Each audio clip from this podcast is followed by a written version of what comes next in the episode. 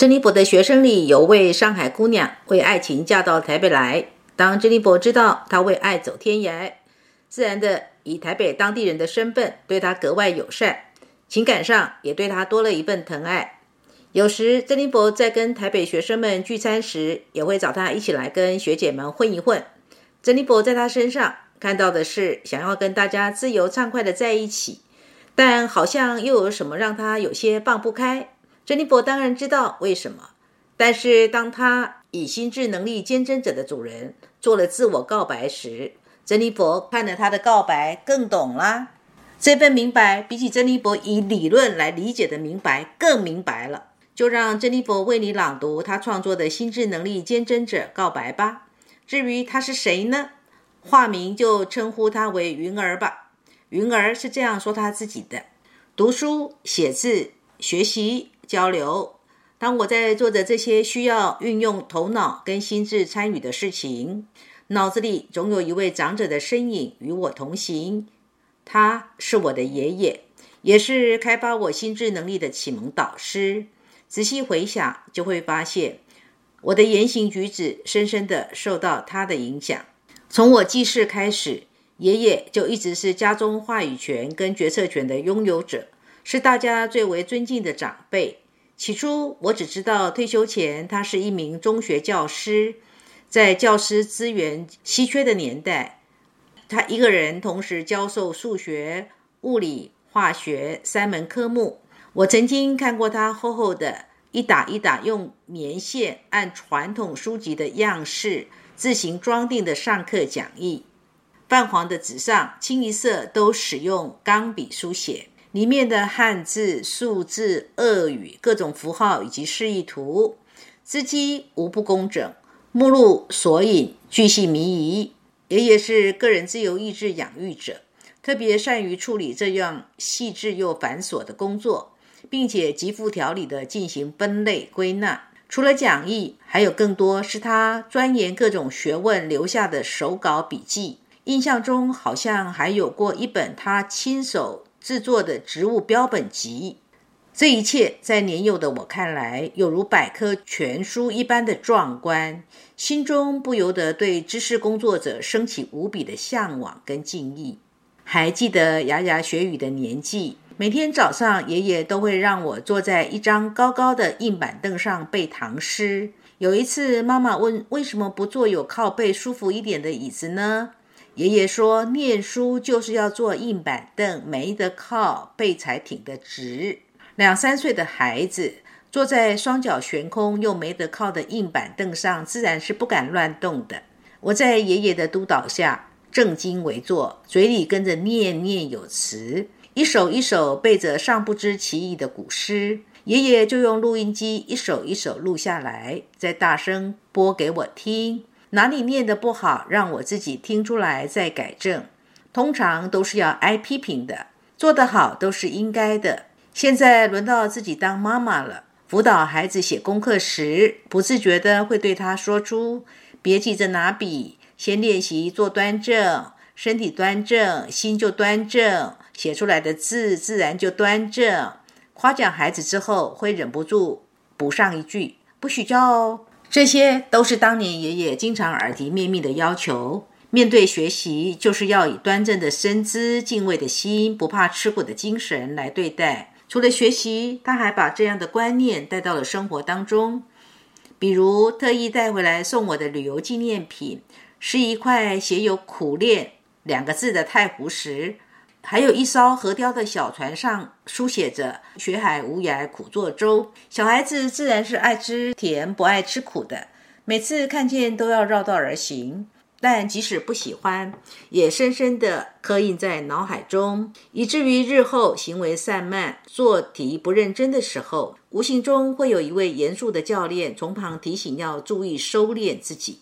逐渐长大的过程中，慢慢得知爷爷是当时别人口中迂腐的接受过传统私塾教育，一心只读圣贤书的老派知识分子，同时。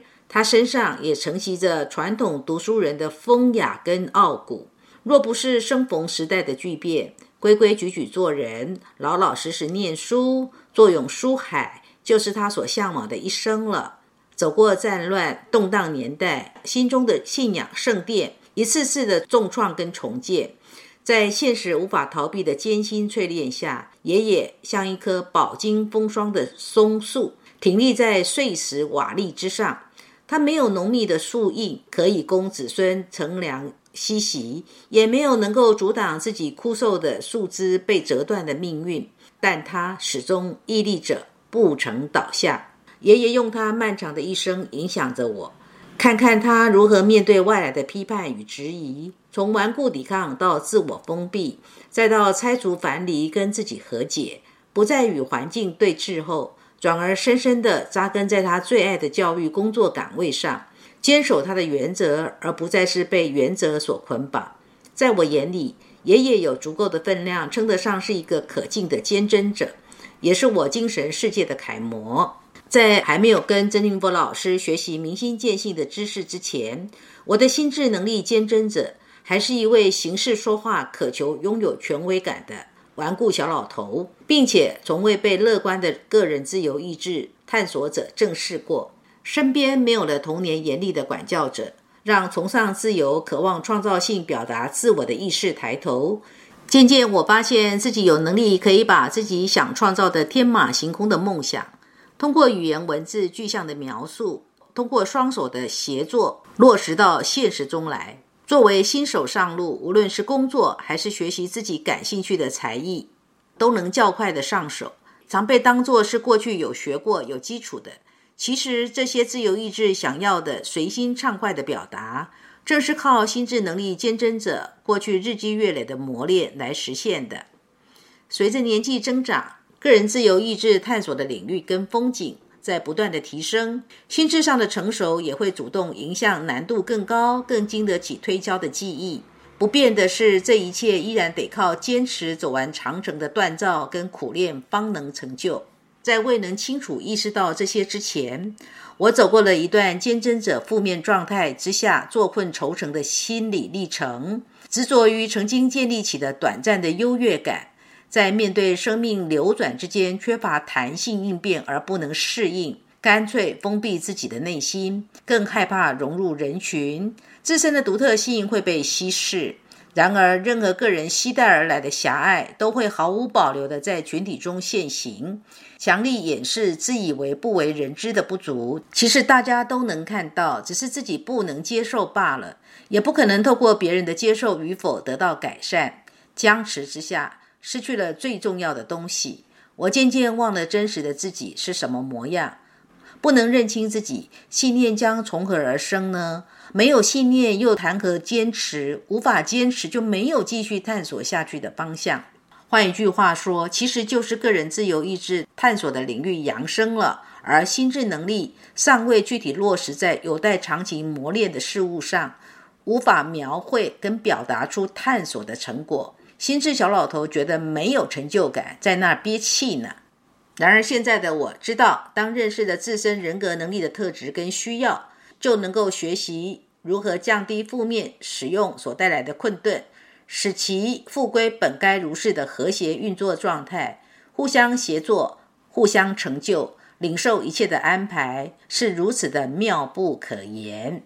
朗读完了，相信鱼儿的告白。这时的你跟珍妮佛，仿佛能够看见或感受到云儿的爷爷那位走过战乱动荡年代，心中的信仰圣殿一次次的重创跟重建，在现实无法逃避的艰辛淬炼下的爷爷，就像一棵饱经风霜的松树，挺立在碎石瓦砾之上。爷爷对云儿的影响深远，云儿的心里在面对爷爷时，尊敬又感佩爷爷的心智。小老头当然会认为自己没有成就感啊，在那边憋气呐喊呐。所幸现在的云儿在学习生活智慧的系列课程里，已经能够看见这个现象了，而看见。就是开启云儿心智能力迈向坚贞者心理驱力正面发展的最大步伐动力哦。心智能力见证者的人，想法、意见表达，心智能力就是结构化的、系统化的、架构化的，就好像下一盘棋一样的布局跟展开思维。思维有着三度空间的能力，是结构性的思考能力。想事情的时候，不是一个平面思考，而是长宽高面向的立体思考。心智能力见证者的人，在沟通上要的是事实是什么，策略是什么，战术是什么，相关方案怎么布局。这个能力很适合做什么跟学习什么呢？就是很适合科学性的学科，相关行业的发展就是往军事、政治、经济、工程、商业去发展。心智能力坚贞者的人，除非心智能力受到来自于环境面的文艺熏习的影响，不然。言语跟思想上是没有办法有文学性的表达能力，因为他们会是话不多、三思而后行的人。也就是说，对他们来讲，当事情已经是结构性的浮现，已经很清楚了，他们才会采取下一步行动，才会下结论。再来，也因为他们的心智能力是三度空间长宽高的布局，所以他们往往有一个现象，会认为：我不是已经跟你讲很多了吗？我不是已经跟你讲得很清楚了吗？然而与他们对话的人会觉得没有啊，还好啊，没有讲多少啊。所以他们跟人沟通的时候，其实是很缜密的，缜密、保留、审慎，话不多。心智能力坚贞者的人善于解决问题，他们善用心智能力去找出解决问题的方案，是头脑有计划的人。所以如果开会要做决策，就要心智能力坚贞者这类型的人来主导会议。如果是心智能力探索者，有可能是会议上畅谈愿景，而且开怀，但结论是什么呢？不知道。如果是心智能力睿智者人来主导会议，甚至可能会有偏离主题的现象哦。心智能力坚贞者的人就不会有这些状况，不过会有点惹人厌的是，通常是他说了算的权威导向。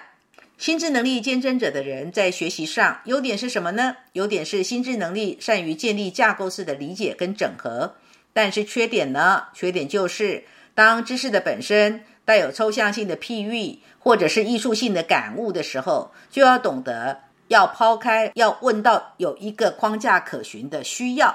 通常心智能力坚贞者的学生在课堂上有时候会被珍妮佛敲击，比如他们会问。珍妮佛老师，心智能力坚贞者人在面对爱情会怎样呢？面对工作会怎样呢？面对家庭会怎样呢？面对金钱会怎样呢？仿佛要珍妮波老师能够把他们所问的任何一个问题，有如填充题一样给标准答案，而且是要一个非常明确的标准答案以及完整的架构。但是珍妮波要说的是，生命里攸关人性的复杂组合，跟生命里所有发生的种种变化。哪里有标准的统一答案呢？有时是只能意会的感悟，不完全能够言传的理论。还有呢，有些部分是譬喻的，甚至是抽象性的思考，明白吗？所以，心智能力坚贞者的人，学习上的优点是的，实事求是；缺点呢，就是很容易把自己框在框框里了。好像老师如果没有教的框框呢，比较没有办法灵活类推或举一反三哦。坚贞者的心理驱力跟框架有关，是的，那个框就是个捆绑，所以心智能力坚贞者的人容易变成比较缺乏创意性思考，想法上比较缺乏创意性跟变通性，因为创意就是要打破框架，要跨出框架，要把所有的既有的既有的框架全部推翻之后，才能翻新做出新样嘛。心智能力坚贞者的人。当坚贞者的这个心理驱力受到来自于环境里的权威人士的压制，更会强化出这个人思想上的坚固性以及畏惧权威。在面对权威人士，例如长辈、领导这一类在社会位阶上有人伦上的必须尊敬，或领导可决定自己的升迁，就不容易展现自我的想法跟意见，而显得反应僵化哦。坚贞者这个心理驱力容易让人们展现出强势的父权意识，在组织里展现统治跟管理的需要，不论这个组织的形态是家庭，或者是企业，或者是任何的团体。人格能力的十二种心理驱力类型都有它的正面性跟负面性。就算是心智能力坚贞者的人，有其他人格能力来协同，而能够表现出坚贞者心理驱力上的优点。